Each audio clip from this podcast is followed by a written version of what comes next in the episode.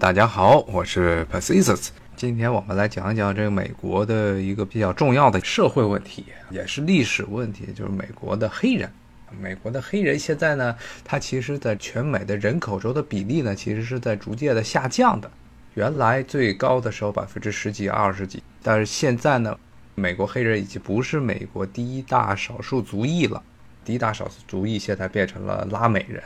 啊，如果听过我前面几次节目的人，听众可能都知道，我说了一下，就现在这美国这些年社会上最大的一个变化呢，就是拉丁化的倾向非常严重。大批的美国的这些新的移民都是从拉丁美洲，特别是中美洲，包括墨西哥呀，还有它南边的洪都拉斯啊、萨尔瓦多呀、危地马拉呀这些地方来的人特别多。在历史上呢，黑人是美国的，就是非裔美国人、非洲裔美国人，他算是美国人口中的第一大少数族裔。现在已经开始逐渐的下降了，但是呢，他人口数目还是非常可观的，而且对于美国的政治啊，还有经济文化，特别是文化和政治这两个方面影响非常大。如果我们看很多一些美国的这些体育节目、文娱节目里面的那些歌手啊，各种各样的运动员呀，都。是黑人，因为黑人确实他的身体素质是非常好的。但是呢，另一方面，如果大家对这美国的普通人的生活感兴趣的话，尤其可能看一些反映美国社会的很多的电影的话，就会发现美国黑人的普遍的现在的生活状况，还有他们的精神面貌都比较糟糕。那么呢，如果我们看新闻，也直到现在经常会出现黑人骚乱呀，像前几年就在我住的华盛顿 DC 旁边的巴尔的摩就发生了一次很大的种族骚乱，这都是黑人聚居区出现的大问题。也有人就会问了，美国的这些黑人他是怎么来的？然后为什么现在会出现这么大的问题呢？这其实是一个非常庞大的问题了，牵扯到美国历史上非常臭名昭著的种族主义。还有包括蓄奴制度和种族主义这两方面，所以今天我们就主要的来围绕着这两方面来跟大家讲讲美国黑人的历史。首先，黑人肯定不是新大陆土生的居民，他们也是从旧大陆来的，但是绝大部分的美国的黑人都是作为奴隶被贩运到新大陆来的。大家如果对高中历史还有点记忆的话，可能还记得有一条著名的大西洋的，有一个所谓的三角航线，就说是欧洲的这些殖民者，他们带着一大堆的破烂儿，比如说什么玻璃啊，或者陶器啊，或者是稍微好一点的火枪这些东西啊，从这欧洲的本土出发到非洲的西海岸。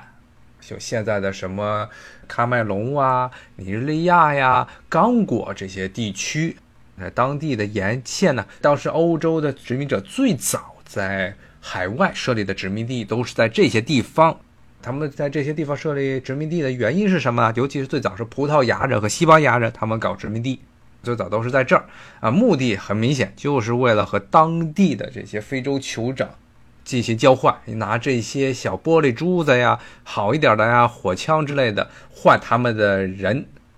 当然，一般都不是这个部落酋长底下的人，而是敌对部落。这个酋长带着一帮人出去猎人去，把这些人一棒子打晕，把别的部落的人给打晕了，然后捆绑回来卖给这些奴隶贩子。大部分的非洲的这些黑奴都是这样莫名其妙的就被绑到了船上。然后呢，从这些西班牙呀、葡萄牙，包括后来也有法国和英国人的殖民地这些地区呢，跨越大西洋来到新大陆。到新大陆之后呢，这些被打晕的黑人呢，就被奴隶贩子给弄下船，然后在奴隶市场进行贩卖。啊，有人就会问了，那这个为什么这新大陆这么需要旧大陆的奴隶呢？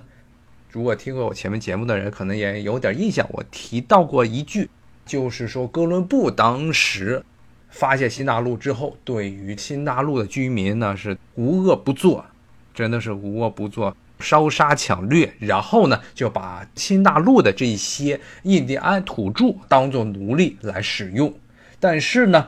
我我之前也跟大家讲过，新大陆的一个很大的问题呢，就在于这些印第安人对于旧大陆的这疾病没有抵抗能力，所以他们人员减丁也非常厉害。另外一方面，可能也是更重要的一点，就是早期的这些西班牙的殖民者对于奴隶。他们在古巴呀，像在海地这些加勒比地区的岛屿上搞的早期的这些甘蔗种植园、蔗糖种植园，对于这些印第安奴隶的这个待遇是非常恶劣的。到了一个什么程度呢？当时西班牙在那里的天主教传教士就写道说，这些当地的印第安人说，他们因为忍受不了西班牙人对他们的奴役，最后集体自杀。说有妻子孩子的，先把自己的妻子孩子杀了，然后自己再跳海自杀，就到这么一个非常残忍的进步啊！所以就是在这些西班牙的殖民者，后来当然也有了法国的、葡萄牙的，最后有英国殖民者的。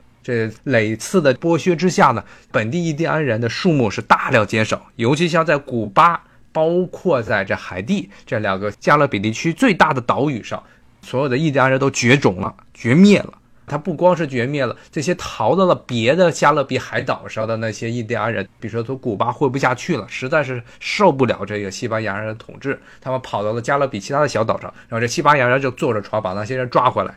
要杀的杀，然后要扔的去当奴隶奴隶，于是这些人就绝望，就自杀。所以当时是非常恐怖的。所以你要现在大家去加勒比岛玩，尤其是加勒比地区呢，是非常火热的旅游航线，有很多的船啊，从这个比如说美国的佛罗里达那边坐着船要去加勒比那些海岛上游玩，你会觉得很奇怪，这加勒比海岛上的这些居民啊，绝大部分都是黑人。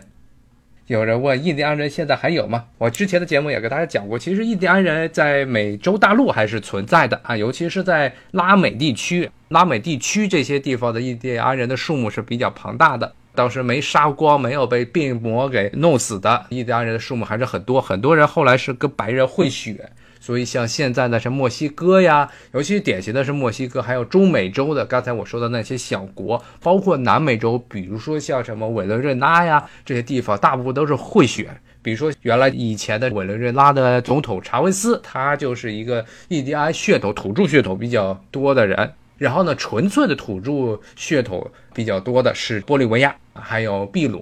比如说，现在玻利维亚的总统，他就是一个纯的印第安土著。这些人还是存在，但是在北美地区，现在只有差不多两三百万这么样的一个数目，人口非常的稀少。而在加勒比地区，基本上就绝种了。你去那边玩，全部都是黑人，就为什么？就是当地的印第安人全部都死光了，那是是非常彻彻底底的种族灭绝，可以这么说。有人说咱汉人没有纯血了，全混血啊！其实这牵扯到了中国人的概念。其实中国的古代一直就是一个长时间的与外来民族进行汇聚。其实从最早的这华夏、炎黄，他们和东夷以及和所谓的这个南蛮。他们之间就发生的战争，最后进行种族融合。其实咱们中国的民族概念，中华民族概念更多的是从文化角度来说，